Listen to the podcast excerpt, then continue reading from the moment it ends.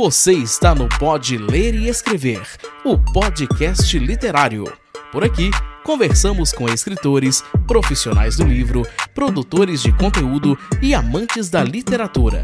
Chega mais e aprenda com a gente. Olá, pessoas! Está começando mais um episódio do Pode Ler e Escrever. E aqui comigo eu tenho o Tiago Patriota. Tiago, tudo bem com você? Tudo certo? Beleza, Juliano. Tudo tranquilo. Valeu pelo convite aí, pela oportunidade, na verdade, né? Cara, é, eu que agradeço por estar aqui e até, até para contextualizar quem está nos ouvindo, né? É, o, pô, o Thiago tá para lançar o primeiro livro ainda, né? Ainda é, oficialmente não é o autor publicado, né? O quase, ele está em cima do muro para entrar no mundo dos autores publicados, né? É o porquê disso, né? Eu já falei algumas vezes, o objetivo aqui do Pode Ler Escrever é mesmo dar voz àqueles que, cara, querem fazer da escrita, né, da literatura como arte, como profissão, querem espaço, querem falar, porque é, às vezes quando a gente aventura no mundo novo, a gente está com tanta informação na cabeça, a gente precisa falar com alguém. E muitas vezes o meio que a gente está inserido, a gente não consegue. Às vezes o meio de trabalho é outro meio de trabalho, às vezes as pessoas que a gente conhece, os amigos, familiares, não entendem muito bem. Então a gente tem a oportunidade de ter um canal para falar, é, acho isso muito importante. E conhecer histórias, no final das contas, é muito legal, né? Cada um tem sua jornada, cada um tem seus desafios. Então é muito por isso né, que o que o Pode Ler e Escrever existe. Então, desde autores já publicados, já estão né, com grandes editoras, muitas vezes até quem está começando agora. Acho que todo mundo tem algo relevante para nos entregar. Bom, é, bom, Thiago, até te apresentar de, de verdade, né? Você que é designer, claro, você claro. Né, fala muito que você é um designer autodidata, é um profissional do, do meio de publicidade há mais de 10 anos, né, mais de 10 anos de experiência, mas que recentemente encontrou na escrita, né? É, uma fuga, né? Você que é um cara que está é, no meio criativo, né? Você tem que pensar em coisas novas todos os dias. A escrita foi um caminho a mais que você encontrou. E, com como certeza. eu disse, né, você está entrando no meio né, da escrita com o seu primeiro livro, Adeus Aurora. Então, isso. cara, é isso. Eu acho que vai ser um papo super legal. Tem várias curiosidades, ah. né? Porque eu também estou muito inserido no meio publicitário. A gente vai, né, ao longo da conversa, da a gente vai se entendendo nisso. E antes de ir para a primeira pergunta, é, só um recadinho aqui do, do nosso patrocinador, nosso apoiador, o Clube de Autores. Conheça o Clube de Autores, a maior plataforma de autopublicação da América Latina. Somos mais de 42 mil autores e mais de 75 mil livros publicados. Entrar para o clube é muito simples. Primeiro, você publica seu livro online gratuitamente. Depois, você diz quanto quer receber de direitos autorais. Por fim, nós vendemos e você recebe o dinheiro direto na sua conta. Muito simples, não é mesmo? Então acesse o link aqui na descrição deste episódio e venha com a gente. Bom, Thiago, você, né, como eu disse, você trabalha né, com, no meio publicitário, publicitário há mais de 10 anos. Você é um profissional aí sênior, vamos colocar assim, né?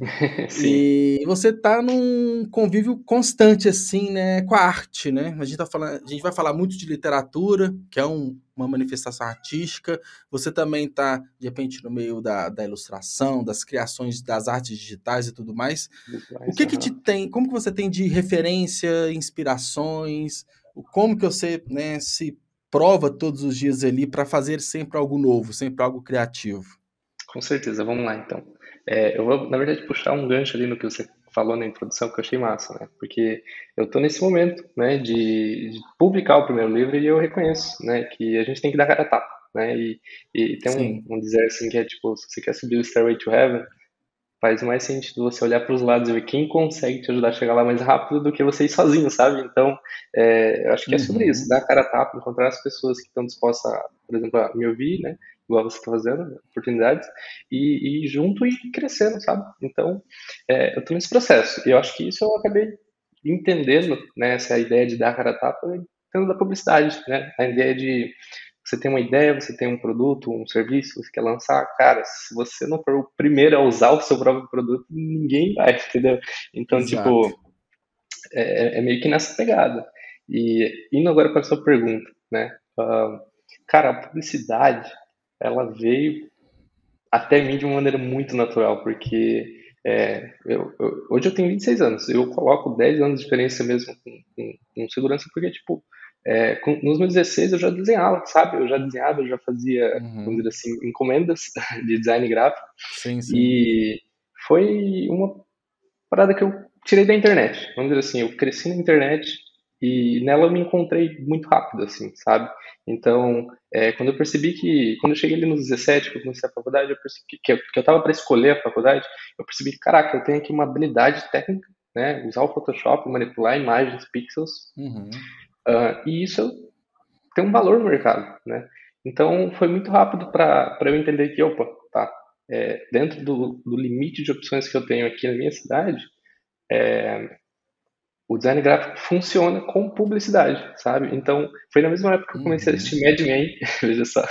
E, e aí eu me apaixonei, me apaixonei por aquele contexto, sabe? A ideia de uh, a galera se reunir para montar uma campanha para Heinz, para o Lucky Strike. E eu pensei, uhum. tá, talvez eu queira fazer isso, sabe? Então entrei na, na faculdade, entrei na faculdade e, e dali, dali para frente, cara, foi muito trabalho, assim, de botar a mão na massa mesmo, porque eu gostava, uhum. sabe? Me divertia. Uh, eu, eu, eu, falo também que o, o design veio como autodidatismo, porque é, foi indo atrás mesmo, sabe? Tipo, é, fazendo, experimentando na base de tutorial atrás de tutorial no YouTube, né? Uhum. E desenvolvi, desenvolvi habilidade, sabe? eu acho que agora pulando um pouco para frente, né? Se eu fosse te falar hoje em questão de referência, né, de inspiração, é, um designer que eu sempre tive como, como uma referência muito forte é o Tobias Van Schneider. Né? Ele é um designer alemão e eu sempre acompanho uhum. os projetos dele. Ele, inclusive, foi, acho que, se eu não me engano, dire, diretor criativo do Spotify uma época, sabe? Então, é, ele é um cara que entrou no mercado de trabalho, tipo, sei lá, atingiu um certo topo e depois percebeu que, opa, calma aí, é, eu tenho minhas ideias, meus projetos e vou atrás de fazer eles, sabe? Então, hoje tem alguns projetos, ele tem o Simplice, que é basicamente um, um, um criador de site para portfólios, ele tem um MyMind, que é tipo um, um Trello para notas, então, tipo, sempre, sempre acompanhando ele, seja na, nas referências de design que ele está tendo, ou até mesmo nas músicas que ele escuta no Spotify, isso é, é, é, foi sempre o tipo de coisa que uh, me alimentou com mais ideias também, sabe? Uhum. Inspiração, porque quando eu acho que quando a gente tem alguém que a gente admira o trabalho, é, vira uma troca, né? Vira uma troca de tipo, opa, eu admiro ele é por um motivo específico. E, e, e através desse motivo você consegue, vamos dizer assim, tirar a sua autenticidade também, né? Não é só, tipo, só usar ele como uhum. espelho, claro que não, mas, tipo, é, é muito sobre isso, né? E, e, aí também quando você diz é, inspiração, referência, eu penso uh, em expressão artística mesmo, sabe? Então, tipo, uhum. diretores de cinema, sabe? Denis Villeneuve, Christopher Nolan, Fincher, esses são alguns que eu sempre, uhum. tipo, é, acompanhei a, a, cinematografia, assim, afinco, quando, na minha época de cinema, assim, quando eu, sabe? Uhum. Todo mundo, acho que, que gosta um pouco, passa por aquela época que você fica meio, não obcecado, mas fascinado, assim, pelo, pelo trampo dos caras. E e eu acabei. Que acaba que você vai descobrindo, né? Você vai conhecendo o diretor, vai conhecendo um filme quando é... você tá crescendo ali, né?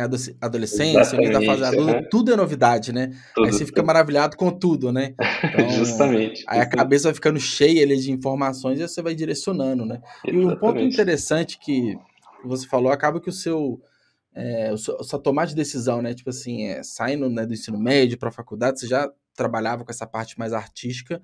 Uhum. E, e isso você segue até hoje, né? Acaba que. É, acho que talvez hoje é até um pouco mais difícil, né? A pessoa já, já formar ali no ensino médio, sabendo o que quer fazer, porque uhum. é tanta uhum. opção, né? Muita tanta, opção. tanta variedade, acaba que você seguiu, né? E, Exatamente. E você também falou de referências, né? De diretores e tudo. É, o envolvimento, né? Eu acho que com outras mídias também, naturalmente, profissionalmente te ajuda, né? Então, Pô, Tudo agrega. Um filme, tem, tem um diretor que você acompanha de repente pela fotografia que ele né, preza no filme, fala assim, pô, isso aqui é, na, nas minhas criações podem fazer sentido, né? Então, Exatamente. É, é o mix, né? Pega até música, você falou do Spotify, às vezes até é, né, uma identidade sonora, alguma coisa assim, tudo recai no, tudo, no trabalho. Tudo, né? tudo, tudo. Eu gosto de pensar assim que acho que como profissionais criativos, né, seja um redator, Sim. escritor, designer, qualquer coisa que, que lida com a criatividade, com expressão artística, né? Porque o publicitário, ao meu ver, ele é o cara que ele consegue não necessariamente manipular, mas usar da expressão artística, né? Da, vamos dizer assim, da ferramenta narrativa, da catarse, né, de provocar sentimentos para vender produtos e serviços, né?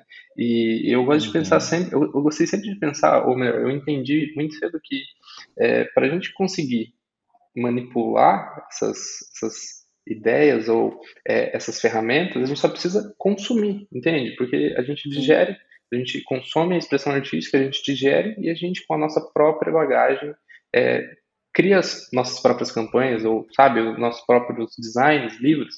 Então, uhum. é um processo de troca, né? Se você entende que é, o seu tempo de consumir entretenimento também, em essência, é trabalho, porque você está alimentando a sua bagagem criativa, cara, você se equipa com um arsenal de coisas, sabe? Uhum. Só que também isso, isso, isso envolve uma coisa muito importante, que é entender que o entretenimento ele tem camadas, né? Ele tem camadas de significado. Então, às vezes, quando a gente opta por um entretenimento que é aquele que ele não tem profundidade, mas ele descansa a cabeça, sabe? Tipo, é, ele vai passar o seu tempo, mas ele não vai agregar tanto quanto ele pode, quanto, quanto outros poderiam, sabe? Algum que te cansa um pouco a consumir, mas que te ensina coisas, né? Tipo, os filmes do Christopher Nolan são uma viagem. sim, sim. É, acaba que. Acho que é muito natural isso, né? Que uhum. o que a gente vai direcionando muito o que a gente quer assistir, é, a gente vai colocar aquilo que vai nos entregar algo, vai entregar muita coisa. E às vezes essa muita coisa também vai né, refletir no profissional. E se a gente faz né, o trabalho, essa parte mais artística e tudo que a gente gosta, que a gente se sente bem, acaba que a gente não se importa, né? De assistir um filme, assim, pô, falaram que tal parte disso aqui é foda, deixa eu ver se é mesmo. Aí você põe, coloca para assistir, e no outro dia você tá, de repente, um pouco mais inspirado, um pouco mais é, propenso a criar algo a partir daquilo que você consumiu, né? Exatamente. Acho que faz total sentido, né? Acaba que né, é muito diferente, né? Eu acompanho vários perfis assim de é, YouTube, eu consumo muito YouTube, vários perfis uhum. de, é, de críticos, né? Então a gente fala muito mais claro. de série, outros falam de filmes e tudo mais. Ser uma profissão de fato, às vezes pode até cansar, que você tem que obrigatoriamente assistir X filmes, é, tem vários canais no YouTube também que eu acompanho de leitura de livros, né? Então a pessoa tem que uhum. manter uma produtividade alta de leitura ou de assistir algo para produzir um conteúdo. Agora, Sim. a gente está falando de outro viés, né? Que a gente assiste de uma forma despretensiosa para uma inspiração, uhum. para ser algo a mais, é um complemento ali, né? É, exatamente, então... exatamente. Para te dar aquela energia, né? Aquele. Aquele, é, aquele, é, eu, eu, aquele juice. Eu prefiro assim, né? Porque. Sim, claro. Essa galera que pô, põe a meta de, sei lá, ler 100 livros no ano, coisa assim, para ficar fazendo resenha direto, isso pra mim é demais. Até tira um pouco o prazer, assim, de ler, mas Entendo. enfim. E até entrando um pouquinho na literatura, como que era a sua relação, assim, é, com os livros, né? Fala assim... É, Legal. É, na leitura, Cara, é já rabiscava uhum. alguma coisa, como que era? Tá, vamos lá, então. É, eu posso dizer assim, cara, que eu retomei o meu hábito da literatura nos 23 anos. Uhum. Vamos dizer assim, eu, na Sim. minha infância, assim, eu passei por alguns livros, sabe? Eu, eu explorei um pouquinho a jornada do Rei Arthur, uh, Harry Potter uhum. também. Uh, eu comecei de pouquinho em pouquinho na ficção científica também, mas, cara, o que eu posso dizer é que na minha adolescência, como eu tive muito acesso a computador e internet, meio que sem limites, no sentido de, cara, se eu entregasse, se eu passasse de ano, eu poderia jogar quanto eu quisesse, o que eu quisesse, entende? Então, tipo, eu acabei tendo acesso a uma mídia, uma, uma, uma expressão artística, uma mídia, que ela é muito sem limites, né? Que são os jogos, né? Porque eu, eu gosto sempre Sim. de pensar que os jogos, eles são, hoje, a indústria do videogame é hoje uma, a, a forma última da, da, da, expressão artística porque ela junta todas as outras, sabe? Existe a música, né, na trilha sonora, existe o design, no, no, desenvolvimento do mundo, dos mundos, do 3D, existe a narrativa, a escrita, né, na, na própria história. Então, Roteiros, eu, né, tudo, roteiro, né. tudo, tudo, é extremamente E a parte de fotografia, cinema, que hoje tem jogos que são cinematográficos, Cara, literalmente, então exatamente. tem tem até interpretação, né, tem atores, né, interpretando oh, cenas que vão entrar. Então é, é, bizarro, pega todas as artes, né? É, pega todas as artes e é, um, é uma parada que tudo se cria do zero ali, sabe? Você não usa um Sim. cenário que existe, não. Você vai, você pega um designer 3D e ele vai criar o mundo do jeito que você imagina como um diretor de arte, sabe? Então eu tava nesse contexto onde, tipo, eu tinha ali uma fonte, né, de, de, de expressão artística e, cara, eu explorei aquilo fundo, fundo, fundo mesmo. Então, é, quando se tratava de literatura, algo mais calmo, pegar, ler palavras assim, é, eu acho que eu acho que não era o suficiente para mim naquele momento, sabe? Então, cara, eu joguei, eu joguei de tudo, eu joguei jogo single player, eu joguei jogo multiplayer, eu joguei jogo indie, eu joguei AAA e Uhum. Cara, eu, eu tirava de tudo aquilo lição, assim, sabe? Tipo, pô, que massa como eles fizeram tal coisa, que massa até mesmo a, a estrutura de gameplay do jogo, sabe? E eu fui aprendendo uhum. sistemas atrás de sistema, né? Porque cada jogo funciona de um jeito. E é um sistema novo Exato. que você tem que aprender, sabe? Então, eu fiquei meio obcecado, assim, pô, qual que é o novo jogo, qual que é o próximo jogo, qual que tá para uhum. sair, e eu ficava nessa, assim, cara. Então, é, uhum. acabei por, sim, me distanciar um pouco da, da literatura em si, mas eu acho que eu acabei encontrando um refúgio uh, no cinema, né, nos filmes. Aí você começou a falar é, daquele. Da, já não era mais suficiente, né? Você né, afastou, foi, né, foi mais para os videogames, né? E eu, eu, identifico um pouco porque eu peguei uhum. todo o ciclo né, do PlayStation 4, que eu comprei ele em 2014 no lançamento, uhum. até lançar o PlayStation 5, que aí eu troquei. Mas eu fiquei muito assim. É, muito focado, todo, todo, todo eu colecionava, né? Então, cara, eu tive ah, mais de 100 mídias. Eu comprava, Nossa, colocava, assim, desde 2014. Aí eu vendi tudo para comprar o PlayStation 5, né? Só que aí que eu fiquei um pouco mais. Acho que foi em 20, né? É, foi em novembro de 2020, tem dois uhum. anos, vai fazer dois anos. Aí eu dei uma desacelerada, mas eu tava muito nesse ritmo do tipo, tô nessa mídia, tô aqui, e, uhum. e, a literatura fica, fica um pouco mais de lado, né? Acabou que para mim foi muito uma transição assim de né, focar mais, né, lá para 2020, né, nessa troca. Mas eu tive momentos que pô, praticamente não lia. Mas acho que é muito fase, né? A gente Sim.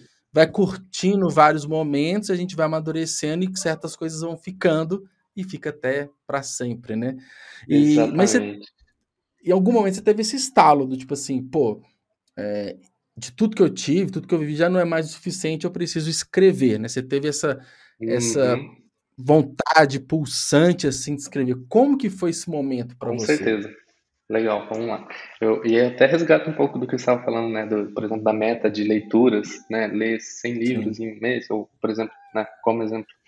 É, eu acho que a, a, escrita dentro da gente, ela caminha muitas vezes junto com a leitura, né, como, como a gente lê, como a gente trata a leitura. E é, uhum.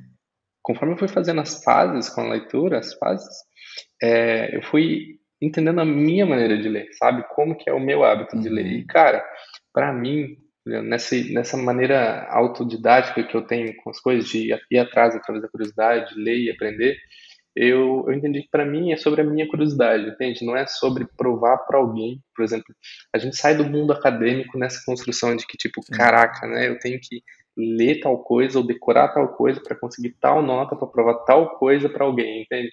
E uhum. isso nunca deu muito certo comigo, que nem eu te falei, eu ia só atrás das médias, para mim não era necessário mais que isso. É, é, é, porque você fazer algo por obrigação é chato, é. principalmente quando você não vê sentido naquilo, né?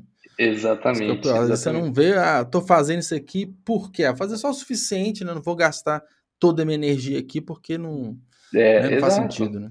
Exato, e eu acho que a gente está caminhando para um momento assim na, na, cultura, acho que mundialmente falando, onde é, o ensino ele vai para essa direção, né? Vai ser mais cirúrgico em questão de o que a pessoa gosta de fazer, o que ela tem que aprender, como ela aplica isso no mercado uhum. de trabalho, né? Não é mais aquele é, você chega num, numa faculdade, você recebe uma emenda de, de, de matérias e etc. E a maioria nem faz uhum. sentido, mas você tem que aprender porque alguém falou que tem, sabe? E uhum. o, o hábito da leitura comigo, né? Que, que eu entendi? Eu entendi que, cara, eu não me obrigava a, a terminar livros, assim. para mim era tipo, eu gostava sempre de me, eu gosto sempre de me cercar de livros, assim. Se eu vou na, na livraria e, sei lá, alguma capa flerta comigo, eu penso, cara, é, esse livro pode ser interessante. Eu pego e eu levo, sabe? Eu deixo por perto, uhum. deixo no instante. E, e eu percebo que quando, quando eu comecei a me cercar de livros, é, a curiosidade vinha assim em momentos aleatórios mesmo, de tipo, pô, me entendi aqui com tal jogo, com tal filme, alguma coisa, uhum. vou pegar e vou ler um pouco daquele livro, sabe? Mas sem essa cobrança chata de tipo, tá, se eu começar, eu tenho que terminar, sabe? Tipo, não, eu ia uhum. até onde a curiosidade levava, sabe? Ou, ou até mesmo, tipo, eu gosto da aleatoriedade das coisas. Às vezes eu pegava um livro e eu abria num capítulo aleatório, e, tipo, eu partia dali e via se eu voltava ou se eu continuava, sabe? Tipo, é, às vezes a gente fica muito preso nas regras, assim, sabe? Mas, cara, eu acho que quando, quando se trata do nosso próprio conhecimento, a gente não precisa provar algo para alguém, sabe? E, e acabou que é, ali na da faculdade, né, do começo da faculdade até, o, até eu me formar, é, eu passei, vamos dizer assim, é, eu fiquei meio desconectado mesmo da leitura, sabe? Então, o que, que eu fazia? Eu trabalhava muito, eu também jogava muito, e eu até tive um período que eu passei por uma, um período da minha vida onde eu fui um atleta, um, e, um EF, né, um atleta de esporte eletrônico. Uhum. e... Sim, legal. Qual jogo? De Overwatch. Overwatch. Ah, sim, é, um... sim. É, vai lançar sim. o 2 agora, né? Essa semana. Vai, vai lançar. Eu peguei o 1 um no lançamento, eu fiquei meio. Cara, eu fiquei fascinado por aquele jogo. Eu encontrei um certo equilíbrio, hum. assim, sabe? A parte competitiva dele com, com a parte profissional e as coisas estavam fluindo muito bem, sabe? Ah, legal. Sim. E, e, e, justamente por isso também, eu acho que os meus 19 aos 22 anos eles passaram assim, cara, porque tipo, foi muito trabalho, foi muito esforço. Foi quando eu comecei a trabalhar com, com alguns clientes americanos que eu, eu meio que uhum. me tirei do mercado de publicidade da minha cidade eu fui atrás de perseguir uma carreira de freelancer, sabe? E, uhum. e aí eu acabei conseguindo, sabe, aquilo que eu estava buscando. E chegou um momento ali, né, dando um fast forward, assim, que eu me peguei falando, tá, beleza, né, tá, tem tudo, tá tudo bem estruturado, tá tudo acontecendo muito bem, mas assim que tá faltando alguma coisa, sabe? E aí, cara, uhum. foi quando eu, eu me veio a filosofia na cabeça. Você, tipo, cara, eu gostei muito de filosofia no ensino médio, mas eu nunca dei seguimento ou profundidade nisso, sabe? E aí, pesquisei uhum. um pouco, pesquisei um pouco, e eu encontrei o Mundo de Sofia, né, de Dustin Gardner. Sim. E aí, cara, para mim foi um achado, porque eu pensei, tá, eu quero estudar filosofia, mas esse cara aqui escreveu um romance com a história da filosofia, então é uma história, sabe, uhum. que vai me divertir, que vai me ensinar. Cara, é isso, eu fui fundo, eu comprei e eu devorei aquele livro, sabe? Foi quando é, o Mundo ele representou para mim essa essa retomada com a, com a literatura, porque eu não imaginava que existia algo daquela maneira ali, e eu percebi que, cara, qualquer coisa é possível, sabe? Sim, sim. Cara, interessante isso, né? Que, é, igual eu falei, o, talvez o marco que você teve, você falou, pode ter sido o próprio livro, né? O, Foi. Uhum. O, o, mundo de Sofia, né? Você já, acho que você já estava com essa incomodação, já estava com essa vontade, mas de repente não sabia como, é, de uhum. fato, ter esse start, né? Então, Exatamente. É, isso, isso, é um ponto legal. É o que me chamou a atenção também no lá atrás que você falou, é, essa a gente é, perder algumas amarras do tipo assim, pô, comecei um livro, eu tenho que terminar. A gente é muito assim, tem muita gente, é muito comum, a pessoa vai empurrando ali, mas uhum. não abandona o livro no meio. Né? Ou então é Sim. inimaginável você abrir um livro na metade, ler só um pedaço dele e se dar por satisfeito. Né? Sim, então acho que a partir do momento que você se liberta disso, acho que até facilita todo um processo criativo de uma forma geral, né? Cara, Porque, com certeza. É, ainda mais na, na, sua profissão, você não pode ser um cara muito cabeça dura, muito cabeça fechada, cheio de regras, de maneira senão alguma. você não vai fazer nada de diferente, né? Você não vai fazer nada, é, né, de, literalmente diferente. Nada que né? se destaque, exatamente. É, é, é, de destaque, algo novo, né? Algo, é, e isso vai muito de frente para a literatura, naturalmente, né? Você tem Sim, que... Eu... É, a escrita ela tem que ser algo seu e algo, né, é algo particular, algo novo, algo interessante, né? Sim, justamente. E eu acho que um problema é, falando agora sobre o processo criativo, né? Porque cara, Sim. o processo a criatividade paga o nosso pão, né? Como publicitário, a gente vive da nossa uhum. criatividade, né? Então, cara, eu sempre tentei entender ela e como a minha funciona. E hoje eu percebo assim que tem muita gente que tipo cara, senta em cima de técnica e, e domina elas como um, um, todo. Mas aí elas uhum. percebem que tem a técnica, mas elas não têm a, a, bagagem criativa ou, vamos dizer assim, a liberdade da alma, né? Sem amarras de fazer algo diferente, né? Falta. Tem, elas têm a técnica, mas elas não têm as ideias, entende? Então, tipo, uhum. é, quando você começa a meio que bagunçar um pouco a ordem das coisas quando você se convence que, cara, tá tudo bem não terminar um livro, você, começa a, a, a, encontrar a liberdade que você precisa para ter as ideias para alimentar a tua técnica, porque uhum. só a técnica sozinha, tipo, você pode fazer algo incrível e bonito, mas tipo, ele não vai ter a profundidade que você precisa para sabe, para impactar como você gostaria, sabe? Isso em música, isso em, uhum. em fotografia, isso em, em, escrita, com certeza, em tudo, sabe? Então, é, eu acho que o, o, artista, o criativo, ele tem que ele tem que tentar desafiar mais um pouco o status quo, assim, sabe? Uhum, Senão, isso começa, isso começa com ele, né? Não é em relação ao externo, é com ele mesmo, sabe? Uhum. Então, se, se, tem muita ordem, muita organização, pô, beleza, né? Eu acho que existem, existem maneiras de trabalhar assim. Eu acho que o Stephen King, o cara é, um, cara é uma máquina de escrever, né? Ele tem a rotina é, dele. Não, é. Ele vai ficando mais velho, vai escrevendo mais. Era, era pra ser o contrário, não. Ele é, lança Exatamente. dois livros por ano, dois é. calhamaços por ano, é só ele mesmo, né? Tem... Exa exatamente, eu acho que cada um tem o Mas seu essa... jeito, né? Eu acho que tem, é um equilíbrio, né? Assim, é. eu sou muito a favor, assim, da, da organização para escrever, do tipo assim, né? Se você Sim. não colocar prazo, não colocar meta, você nunca vai acabar algo, né? Você tem que ter um Exatamente. mínimo ali, mas ao mesmo tempo isso não pode é, capar a sua criatividade, não pode capar é, a sua, o seu poder imaginativo. Né? É, então vamos, exatamente. vamos ah, pô, eu quero lançar um livro em 2023, um exemplo.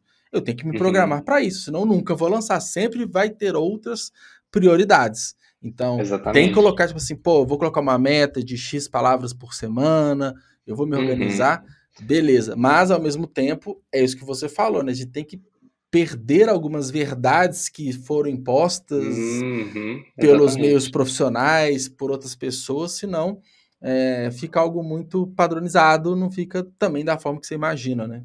Exatamente. Eu acho que, antes de tudo, você tem que ter a visão, né? Tipo, pô, eu tenho essa ideia e eu quero que ela exista. E a partir do momento que você imagina ela na sua forma mais perfeita e pronta, ou quase pronta, você começa a caminhar rumo àquela direção, sabe? Eu acho que é, é, é uhum. impossível você se impedir, porque se você teve aquela visão que te falou, caraca, né, o presente é assim e o futuro é assim, cara, você vai caminhar uhum. para aquele futuro que você imaginou, mas tem que sonhar, entende? Você não sonha, tipo, uhum. você não chega lá, sabe? Então. É, é. É, é, é, é por aí. Assim, o sonhar, né? Colocar o objetivo lá, lá em cima, ele tem que existir, né? Porque quando você conquista, é aquele ponto, né? Você conquista o que, que vem depois, né? Então, é, eu acho que é. a escrita, pelo menos para mim, e talvez uhum. eu acho uhum. que você passará por isso, né? Uhum. Pô, publiquei, curti o começo desse primeiro livro, tipo, e agora? né? E agora? Uhum, vou, vou pro próximo. É aquela, aquela questão, né? Do tipo, eu sempre quero mais, né? Eu quero. Se a experiência foi legal, se foi interessante, se você curtiu, vai querer de novo. Né? Você uhum. vai querer uhum. mais, vai querer conteúdo. Exatamente. E aí segue, né? Por aí vai. Exatamente. Mas, Thiago, eu queria conhecer um pouco mais sobre, sobre o livro, né? Adeus Aurora. Claro. O que que ele é? Fala tudo sobre ele, até pelo processo ele está sendo publicado pela Viseu, né? Oi? Desculpa? Ele está sendo publicado pela Viseu, né? Editora Viseu, editora. exatamente. Isso, é, Isso. É, até, pelo, até o processo né, de contato, como que foi, que Legal. eu recebo muitas perguntas, assim, né, da galera que é, ah, quer mandar para uma editora, às vezes não quer ir, ou vai para uma autopublicação e depois vai para uma editora, enfim, até explicar uhum. esse processo para a galera como que funciona. Então, fale para a gente, assim, tudo sobre legal, o livro legal. agora. Cara, vamos lá. É, eu vou tentar focar no livro e não necessariamente na parte da profissão, mas é, é, eles se encontram ali e eu vou separar isso, tá? Porque eu tava percebendo hoje, desculpa, ontem, que é, eu tô quase uhum. completando um ano desde que eu publiquei o, o conto de Adeus Aurora, sabe? Uhum. Não deu nenhum Sim. ano ainda. Ah, então e começou com um conto e ele é, expandiu. Exatamente, exatamente. Ah, legal, e, veja bem, veja bem como começou. Eu, eu tava numa. Eu estava trabalhando numa corporação bem grande, assim, sabe? E uhum. o meu papel lá era diretor de conteúdo. Né? Eu dirigi o conteúdo do blog, a narrativa da ah, marca ah, como um todo, sim. E, cara, eu. É, acabou que chegou um momento que o, o projeto onde a gente estava trabalhando, o projeto que eu tinha colocado seis meses ali de ideia e de esforço criativo, ele veio a dar errado, ele deu errado, sabe? E então, eu meio que absorvi aquela energia de tipo, caraca, né, botei meu suor aqui e não coube a mim fazer dar certo, sabe?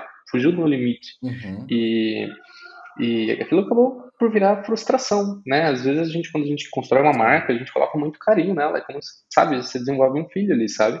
E quando ela dá errado, uhum. cara, tipo, pô, você fica mal por isso. Então, é, é esse, esse, essa, essa, esse projeto que deu errado, somado a outras coisas que tipo, não estavam funcionando na minha vida naquele momento, eu, eu acabei por juntar tudo isso e eu não consegui guardar, sabe? Foi, cara, foi extremamente natural. Eu abri o Medium e eu comecei a escrever, comecei a escrever. E aí, quando Legal. eu vi, tipo. Meio que um desabafo, né? Meio que. Cara, né, foi um tipo, desabafo, uma forma de aliviar, exatamente. né? Justamente, Legal. justamente. E, e aí eu.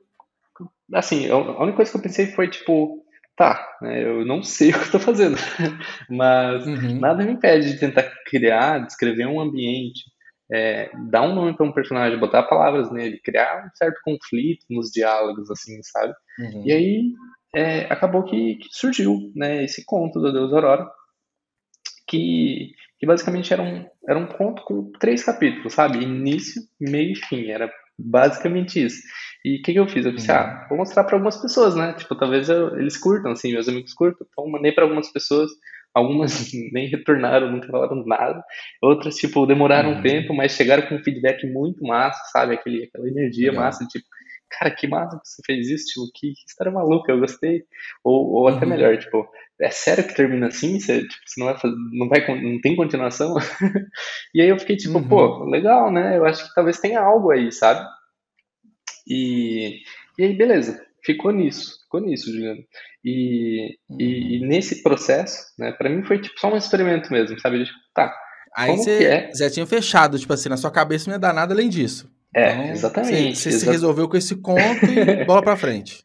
Exatamente. E, tipo, nesse mesmo processo, eu fui tentando entender melhor o que, que a escrita representava para mim, sabe? Tipo, eu vindo do design, né, da parte uhum. visual, da parte de manipular símbolos, manipular imagética, assim, é, é, passando por esse trabalho nessa corporação, né, como diretor de conteúdo, eu comecei a, a, ver a escrita de uma maneira diferente, sabe? Eu, tipo, eu fui meio que, eu desconstruí e reconstruí na minha cabeça. Porque, por quê? Porque eu uhum. entendi, eu fui começando a entender que a expressão escrita, ela é extremamente poderosa porque basicamente é a forma uhum. mais bruta, né, de você você comunicar uma ideia para alguém, é a forma mais ancestral, vamos dizer assim, né, você pegar a tua ideia e transformar ela em palavras e imprimir ela num papel com tinta, né, tipo, é, uhum. é, é, tipo, se a gente tentar conceitualizar, é, é, é basicamente a ideia de você transformar uma ideia em algo físico e palpável, você coloca ela no mundo, sabe? E a partir do momento que está no mundo, Sim. ela vai impactar alguém, sabe?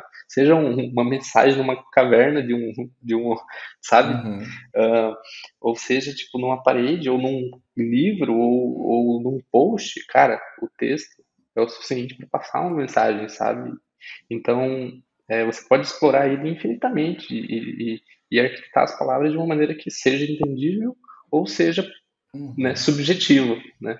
Então, é, eu fui entendendo isso, sabe? E conforme eu fui entendendo isso, eu fui realmente decidindo que, não, calma aí, o design é massa, eu gosto e, tipo, é, eu, eu, sempre vi como, vamos dizer assim, um dom que foi me dado e que, sabe, eu tinha que usar uhum. isso para, enfim, para ajudar pessoas a construir o sonho delas, mas quando eu percebi que a escrita, né, é, ela tinha esse poder, foi quando eu fui percebendo que eu queria explorar mais isso, sabe? Que eu queria é, escrever uhum. mais, eu queria criar mais mundos, eu queria criar mais personagens, ou até melhor, eu queria escrever minhas reflexões também, sabe? Porque tudo isso veio da filosofia, né? Tudo começou ali no mundo de Sofia, uh, no, no, na investigação da filosofia, no entendimento de filosofia, e é, todo esse tempo na minha carreira me faltava a expressão certa para me, oh, desculpa, a mídia certa para me expressar, sabe? Eu já usei o design, assim, eu tenho tipo algumas NFTs desenhadas, eu tenho algumas peças assim que eu,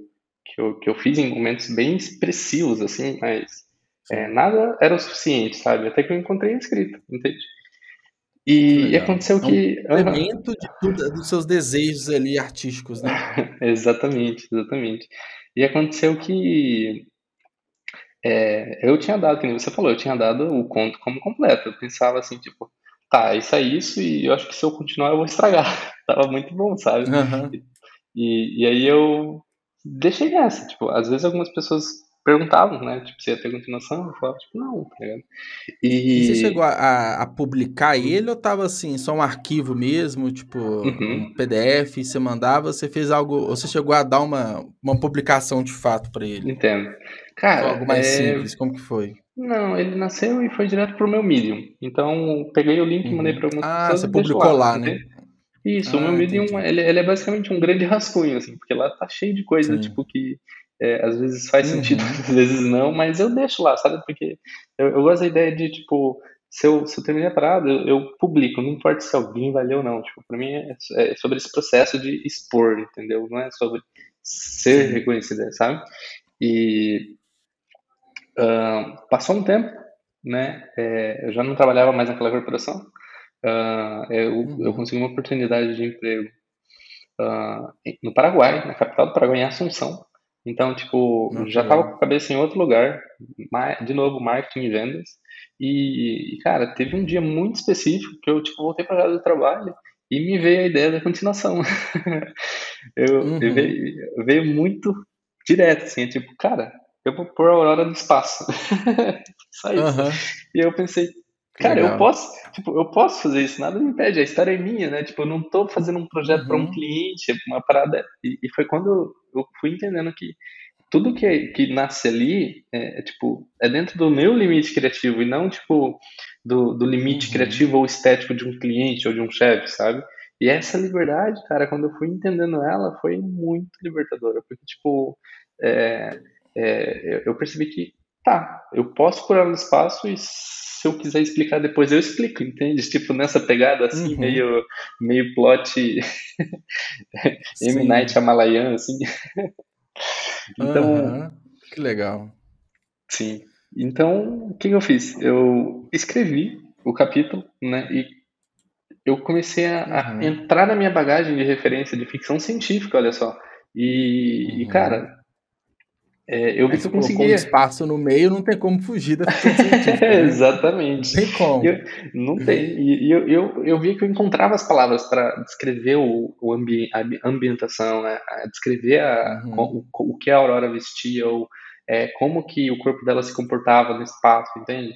E aí, quando eu percebi que eu uhum. conseguia fazer aquilo, foi quando eu percebi que, beleza, não tem limites mesmo. Assim, tipo, vai até onde eu é, é, tenho referências ou posso ir atrás de referências para construir isso, entende?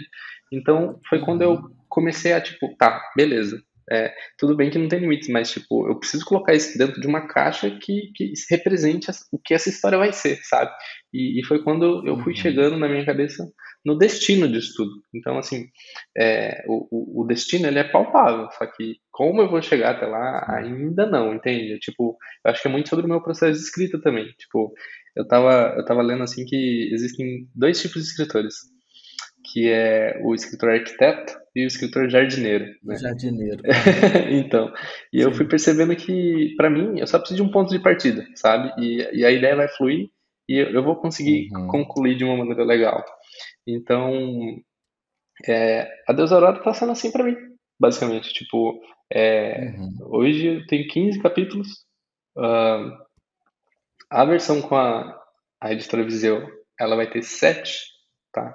Então, o que, que eu pensei? Né? Eu cheguei ali, eu tava no. Eu escrevi o quarto capítulo, eu fiquei muito feliz, fui no quinto, sexto, e, e eu pensei, não, tá, e aí? O que, que eu vou fazer com isso? Sabe, eu tô escrevendo só pra hobby mesmo. Tá só quero... crescendo, é, e aí? É, e depois, né? Exatamente. Então, tipo, eu pensei, uhum. tá, tem isso aqui tem um valor de mercado ou não, né? Porque, tipo, o feedback era legal, as pessoas gostavam, e eu tava na posição de tentar entender. Então, o que, que eu fiz? Eu peguei o, o manuscrito e eu enviei para algumas editoras, sabe? Só que, tipo, não foram muitas, foram cinco, seis.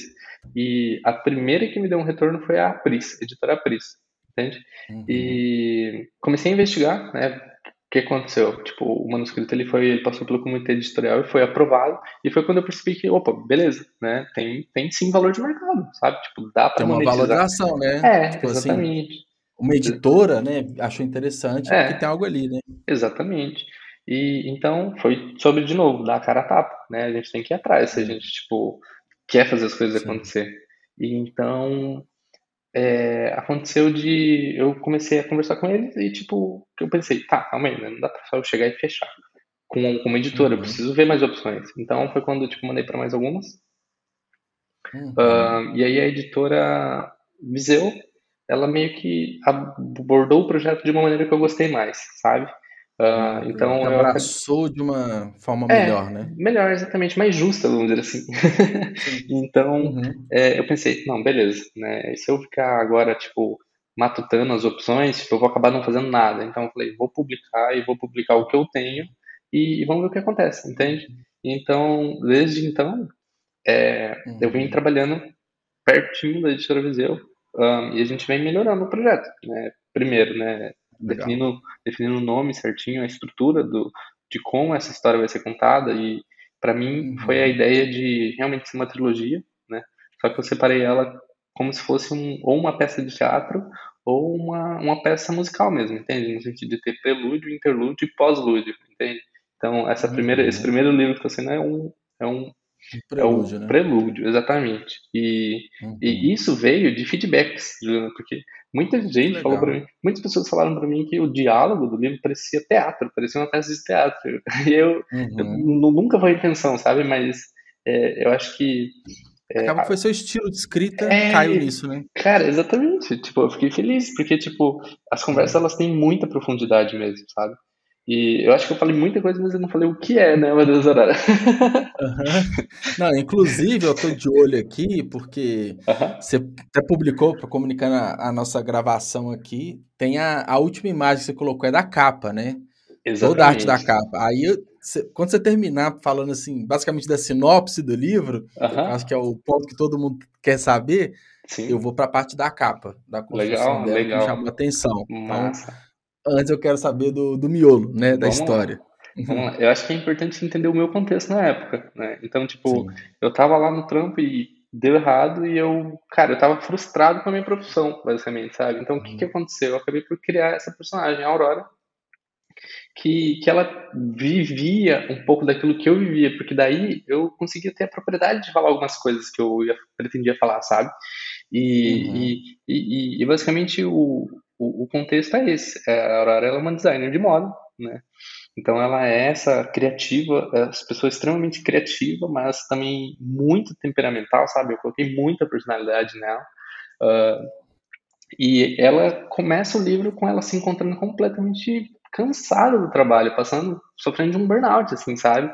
De tipo, sabe, chega no trabalho, tem que desenhar uma coleção e o, com três palavras o diretor dela destrói tudo. Ainda não Aí, quatro palavras, ainda não é isso, entende? Então, tipo, uhum. começa com ela indo pro trabalho, um dia ela chega em casa, cansada, ela, tipo, literalmente pede uma folga, assim, só sai do trabalho e chega em casa, só que tudo muda, porque ela, tipo, pede pra Alexa tocar uma playlist e a Alexa, tipo, começa a brigar com ela, discutir com ela, entende? Então, uhum. foi, foi a maneira de eu, vamos dizer assim, colocar ficção científica e filosofia, sabe? É essa, essa ideia de um personagem. Claro, isso não é nada novo, né? Existe Her, existe muitas histórias onde exploram a inteligência artificial dessa maneira, né? Mas é, foi a maneira que eu encontrei de, de criar esse contexto narrativo onde Uhum. Qualquer tipo de conversa pode acontecer entre elas, entende? Então, tudo isso. Interessante. Sabe, uhum. sabe o que me vem na cabeça? Aquela série da Netflix, é, Love, Death and Robots, acho que Nossa, é isso que chama. com certeza, com certeza. Não é? Na hora que você falou da, da relação, você falou de Alexa, da relação humano-máquina. É, Exatamente. Black Mirror também.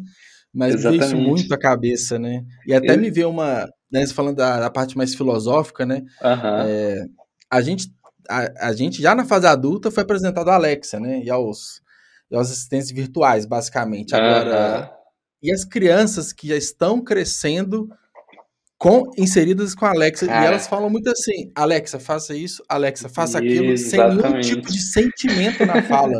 Exatamente. E isso para mim é um negócio absurdo. Tipo, você só manda.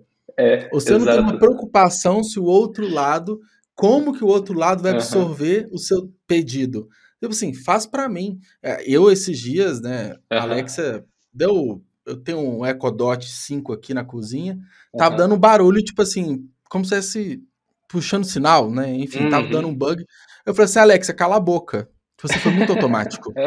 Só que eu fui extremamente grosso, mas ao mesmo tempo eu tô falando com a máquina. Eu tenho que ser educado, é, fofo e carinhoso com uma máquina. É, a gente não sabe, né? pensando isso na cabeça. Uhum. Falei, será que. Eu acho que isso não hoje, né? Mas, uhum. sei lá, daqui a 10 anos, uma Sim. casa toda autônoma, toda inteligente, com as crianças já inseridas, será que a gente vai ter pena do robô, né? Será que a gente vai ter pena da máquina? Que a gente Sim. foi grosso com ela? E será que ela tá sabe tá... como lidar? É, e será que ela, é, às vezes com uma falha, né, de configuração e tudo de automação, ela está fazendo isso porque a gente foi grosso ou porque a tecnologia deu um problema? Uhum, entendo, entendo é, é, é, estranho pensar isso, né? E, é e bizarro, as, né? E as crianças, como você falou, elas já nascem com, como se fosse uma extensão, né? Como se a tecnologia fosse uma extensão para as coisas. Elas já, já crescem com a tela, com o YouTube aberto, o YouTube Kids, é, no tablet, né?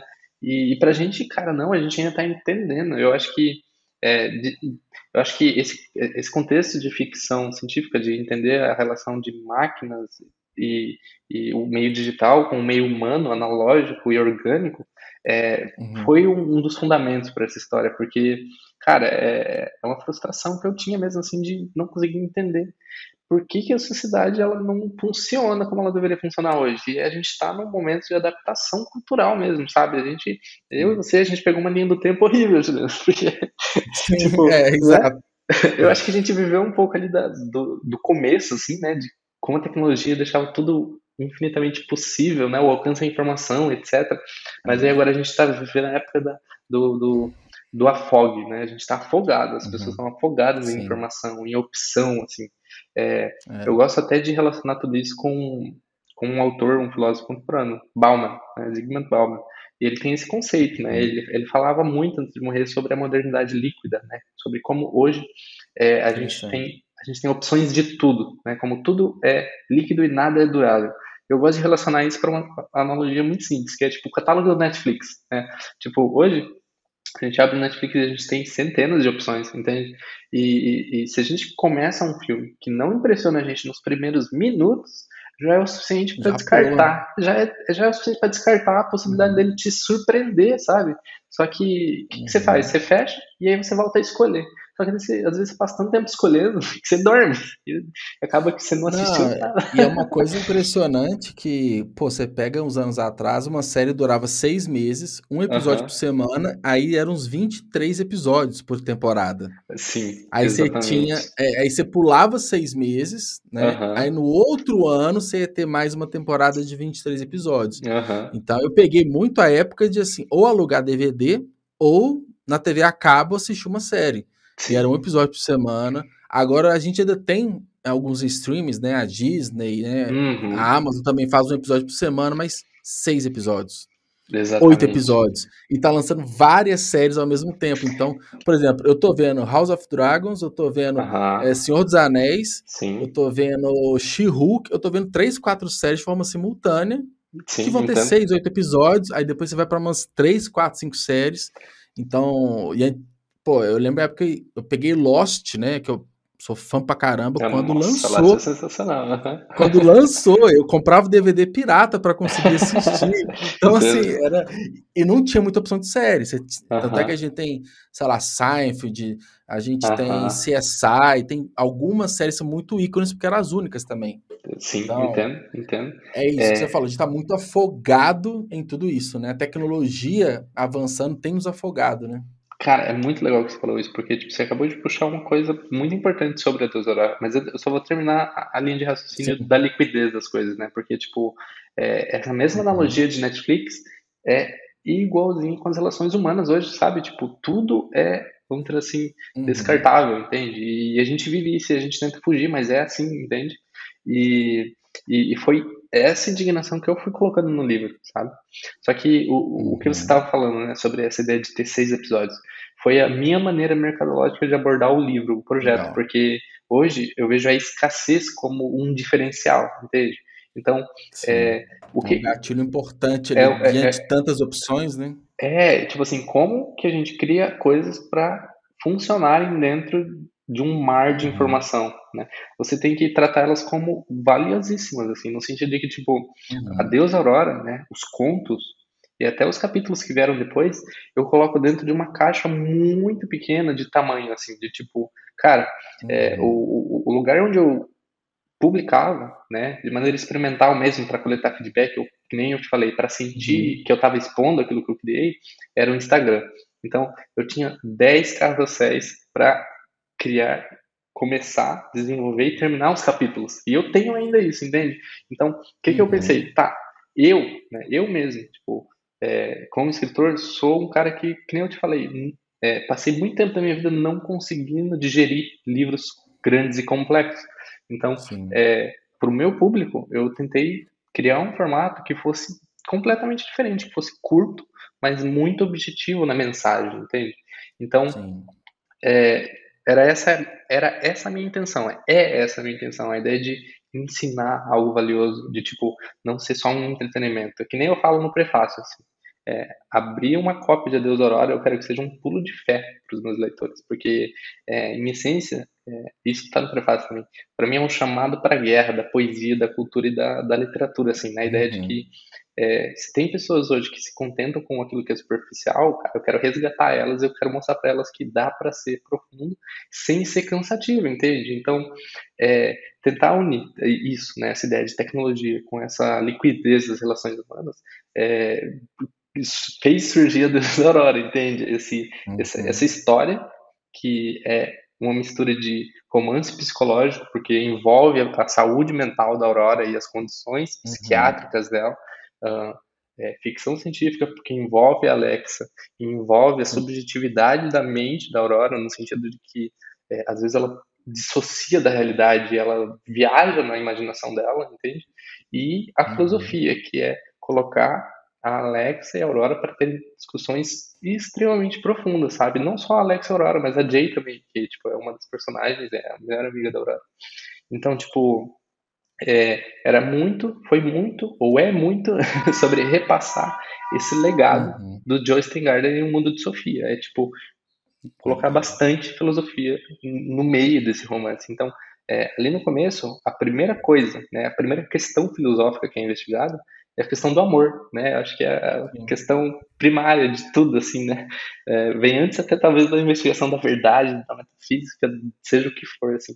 É, eu coloquei a Aurora para tipo aprender com a Alexa é, questões uhum. sobre amor, entende? Então, é, o que veio dali é tipo explorando sempre temas centrais da filosofia, só que dentro, né, do contexto da Aurora, do mundo dela mesmo.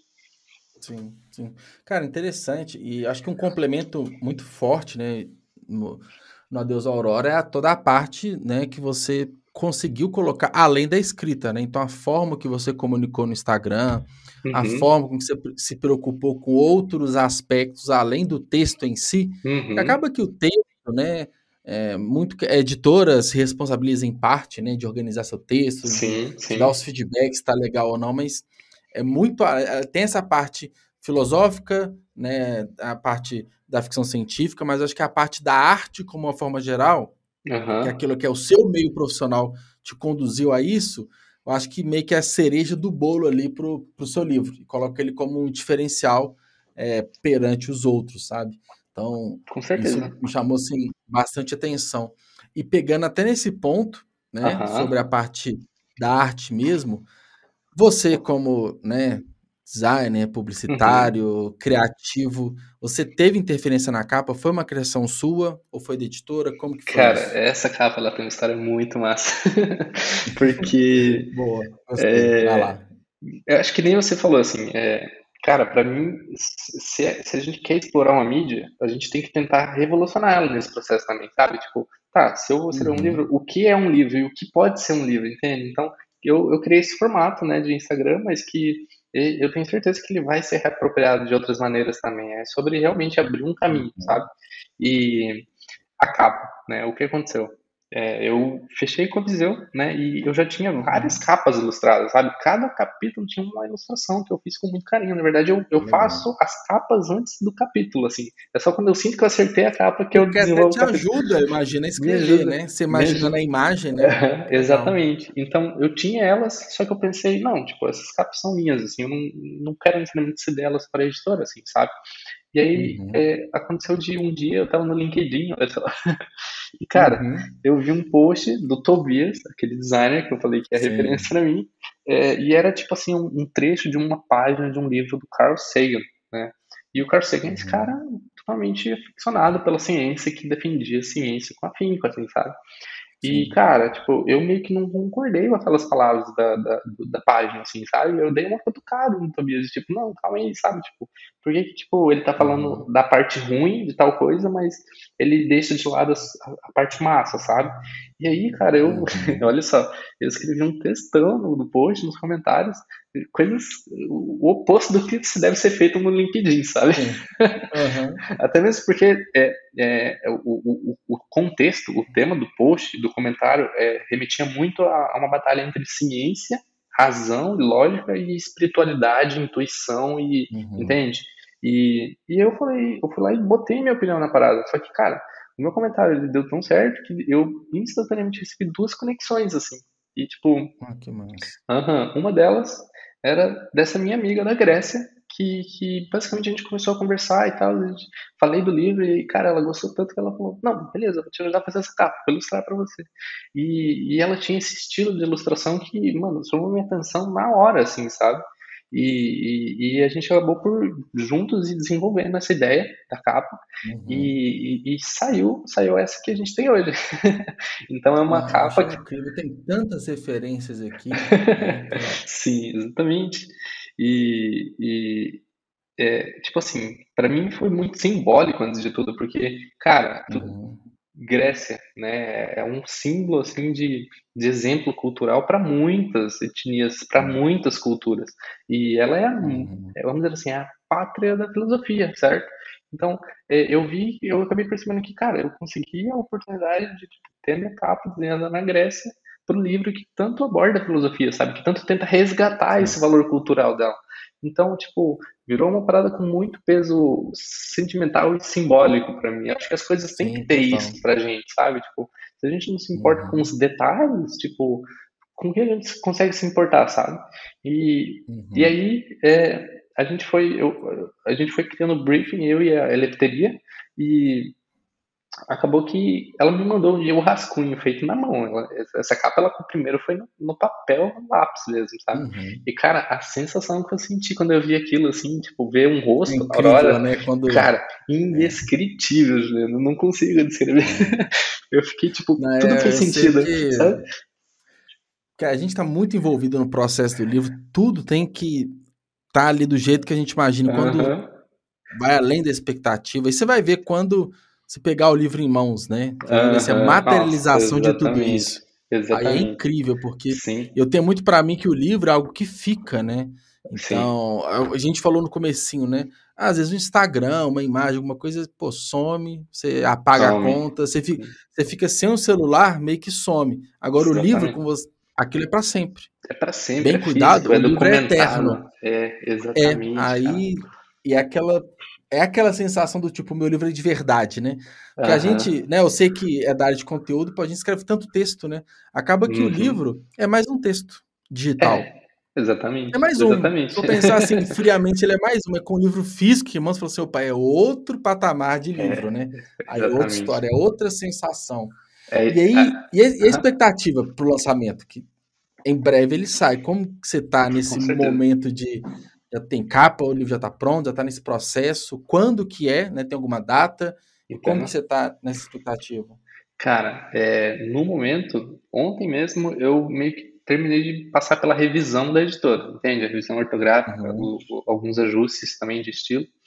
E é, nesse sentido, a gente já está caminhando ali rumo à publicação.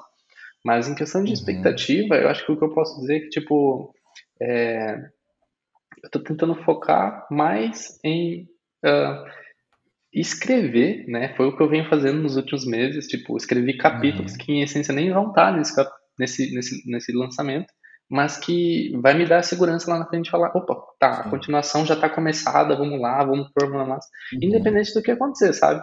Então, é, eu tô muito animado, com certeza, mas eu também não, não, não quero deixar a expectativa, tipo, afetar isso, sabe? De, tipo, o, o, o, o objetivo é publicar, entende? Não é, tipo, uhum. essencialmente tirar algo disso. O que sair disso tem que ser consequência. Tipo, nessa pegada, assim, tipo, sabe? etapa por etapa, né? Tipo assim, vamos é... publicar, vamos resolver essa parte mais técnica, burocrática do livro sair, saiu e depois aí pensa, né? Depois Cara, trabalha as outras partes, né? E, e, nesse processo, assim, tentar, tipo, entender o que é o perfil de um artista para mim, sabe? Como que eu por, como eu vou me uhum. portar nesse aspecto? Tipo, eu acho que se eu for sincero, continuar sendo, sabe, consistente na maneira que eu me comunico no próprio livro e quem eu sou, sabe, por quem me conhece, vai perceber que, cara, tipo, o que eu escrevo ali tem valor pelo que eu vivi, entendeu? De tipo, uhum. cada capítulo, Juliana, é, é, é, um, é, uma, é um, vamos dizer assim, é um processo muito sincero entre eu e as palavras, assim, sabe? Tipo, não é sobre forçar as paradas, não é sobre derramar um monte uhum. de palavras, não, é tipo, é realmente comunicar uma mensagem através de um sentimento que eu capturei ali e coloquei com muito afinco, sabe, nas páginas, sabe?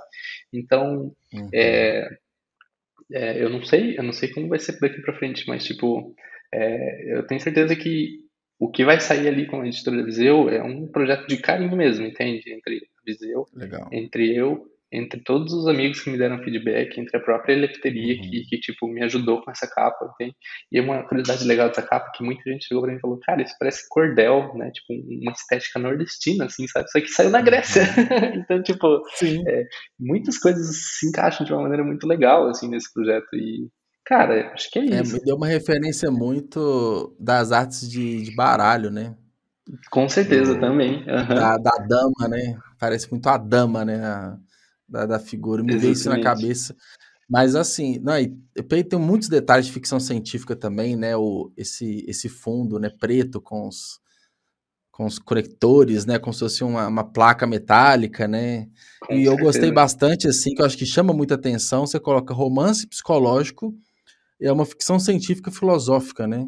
Cara, que é algo assim, exatamente. assim, que é uma categoria, cara, que eu nunca tinha ouvido falar. Exatamente. Mas você fez uma conexão de duas de dois pontos, né, filo, que você falou bastante, filosofia e ficção científica, que é incrível e faz total sentido, né? Sim, sim. Ele existe, mas não é comunicado, né? Diversos filmes e livros Cara, pega muito esse ponto, né? Esse ponto é muito massa, Juliano, porque assim, como publicitário, a gente fica ali atrás tentando entender como que a arte funciona, como o mercado de entretenimento funciona, sabe? É. E assim, é, eu tenho projetos de música com amigos, sabe?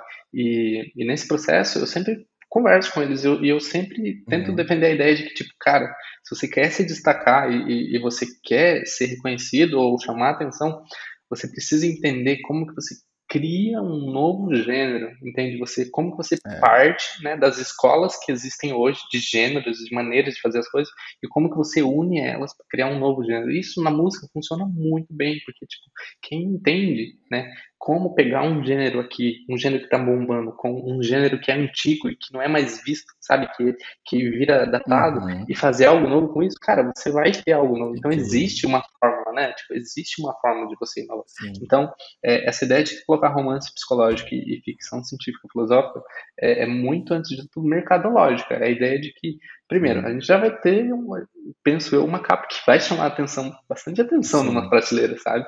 E segundo, a gente vai ter um uma categoria de leitura que é nova. E eu quero, vamos dizer assim, defender essa ideia de que, tipo, ó, essa categoria é nova e eu, vamos dizer assim, eu vou tentar te prometer que você vai tirar algo disso, entende? Que é diferente. Então, é, é, eu acho que é muito sobre isso. Tentar fazer algo é, novo. Diferenciais mesmo, de mercado, né? Alguém tem que diferenciar de alguma forma. Tem umas pessoas que, né, ela por si só é uma vendedora, né? Qualquer coisa que uhum. coloca debaixo do braço vende. Outras pessoas que tem que ser é, pelo texto, outras vão ser pela capa, outras pelo uhum. posicionamento, então tem que achar algo. Né? Exatamente. Isso dá mais confiança naturalmente pós-lançamento, né? De aí depois vem, né? Todas as estratégias de venda, comunicação e por aí vai, né? Exatamente, exatamente. É, eu acho que é isso. Cara, massa. Tiago, é, queria te agradecer, adorei a conversa, oh, foi, foi ótimo, Digo falamos mesmo. bastante, assim. é, fiquei feliz conhecer não só você, mas a história do livro. Uhum. E, cara, eu comecei a ficar ansioso também. Quero que venha logo, venha logo pra gente aí, que, que a Aurora, né, dê as caras é, ao mundo literário. E queria né, parabenizar também você pela jornada. Por, Muito obrigado. Por tudo que você tem passado. E depois vão ver outros desafios, né? O pós-lançamento, é o depois, né? E depois os próximos livros, enfim. É, a vida do escritor é, é, é desafiadora e cíclica, né? Entendo, entendo, com certeza. É, pô, eu, eu, sinto que palavras, tipo, eu, sou o cara suspeito para falar sobre o livro, entende? Mas, tipo, existe tanta coisa que eu só não mencionei aqui, porque, tipo, é, eu, eu, quero que seja um mistério mesmo para o leitor, sabe?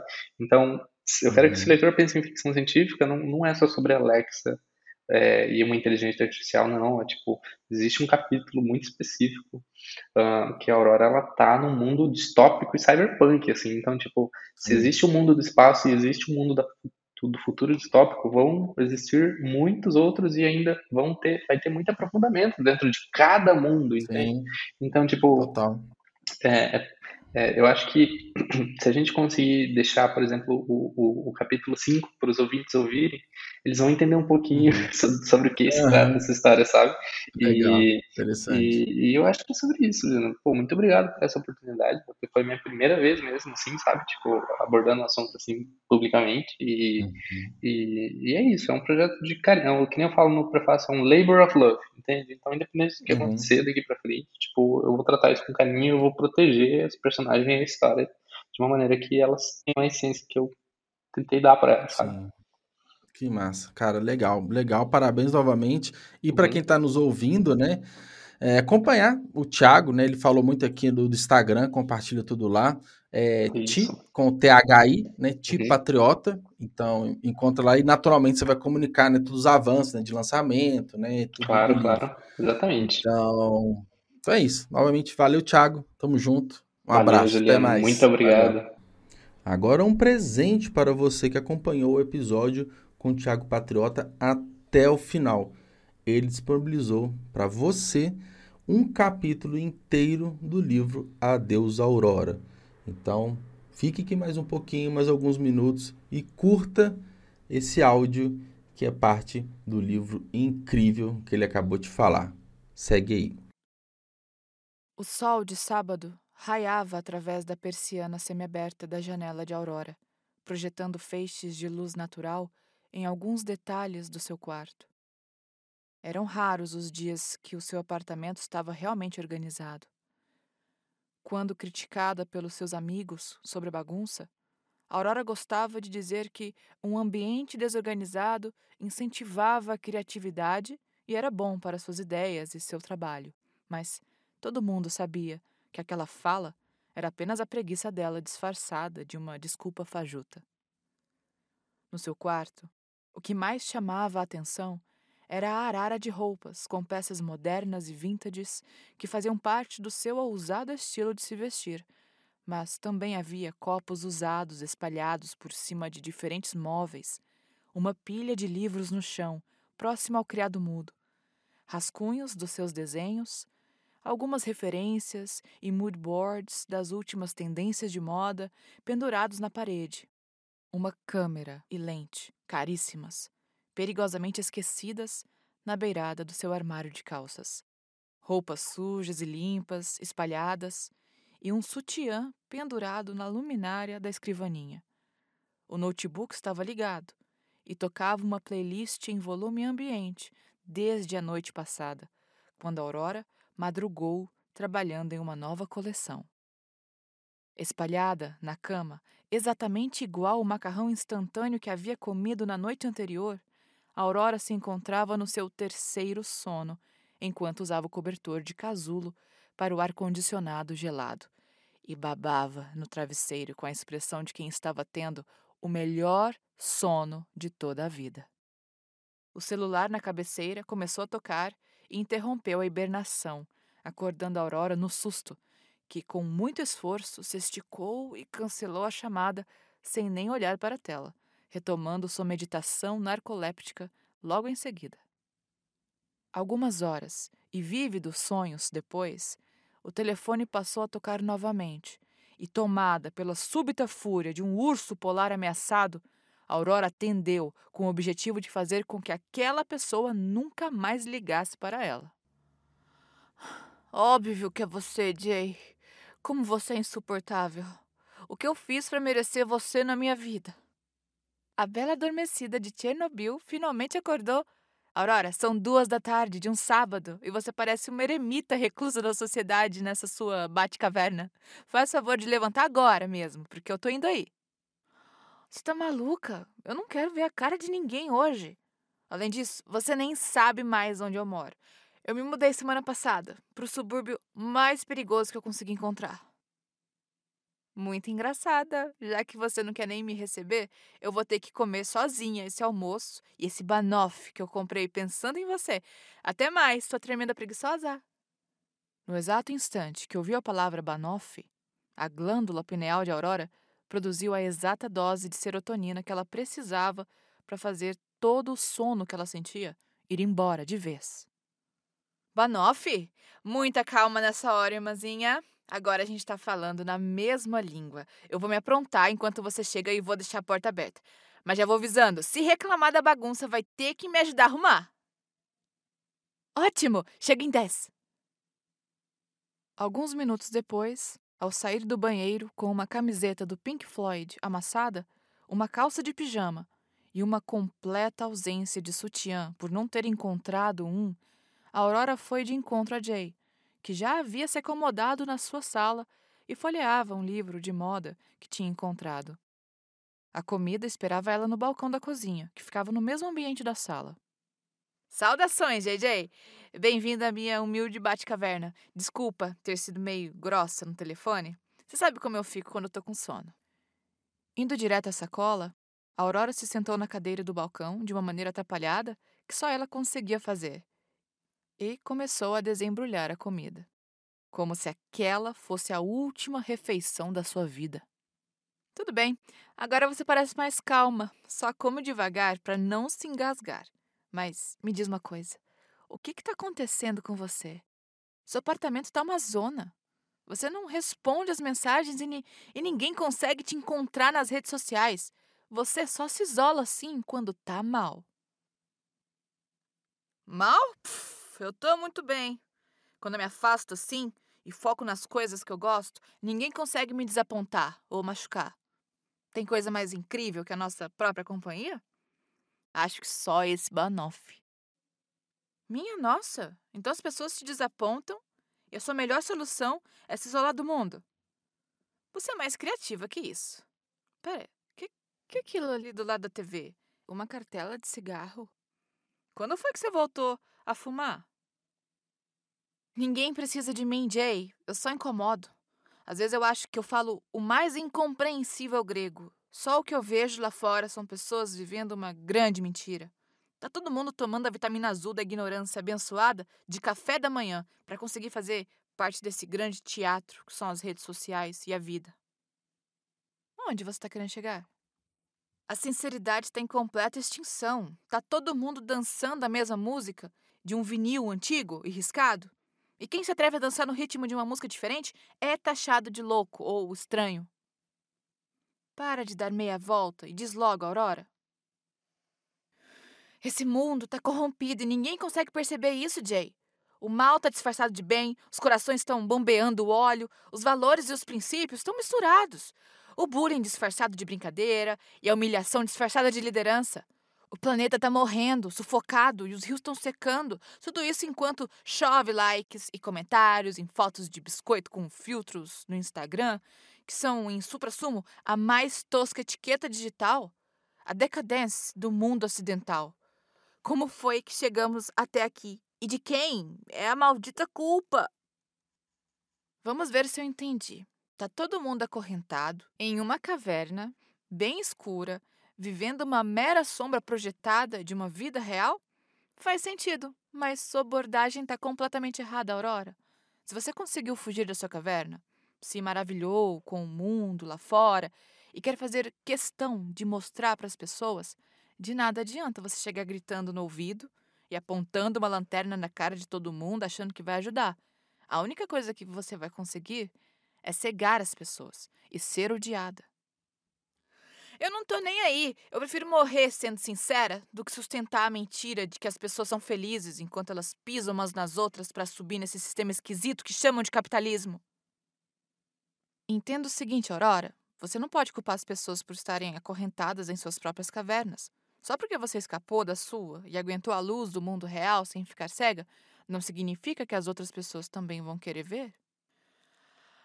Whatever, Jay. Eu vou ser a flor mais delicada no jardim do quintal da dona Josefina a partir de hoje. Agora, me alcança a seda ali na mesa do centro e coloca a nossa série favorita na Netflix, porque hoje a gente vai afundar nesse sofá. Nem pensar. Pode trocar essa roupa, porque hoje eu vou te apresentar a nossa amiga Luz do Sol e vamos ir comprar uma Alexa nova para você.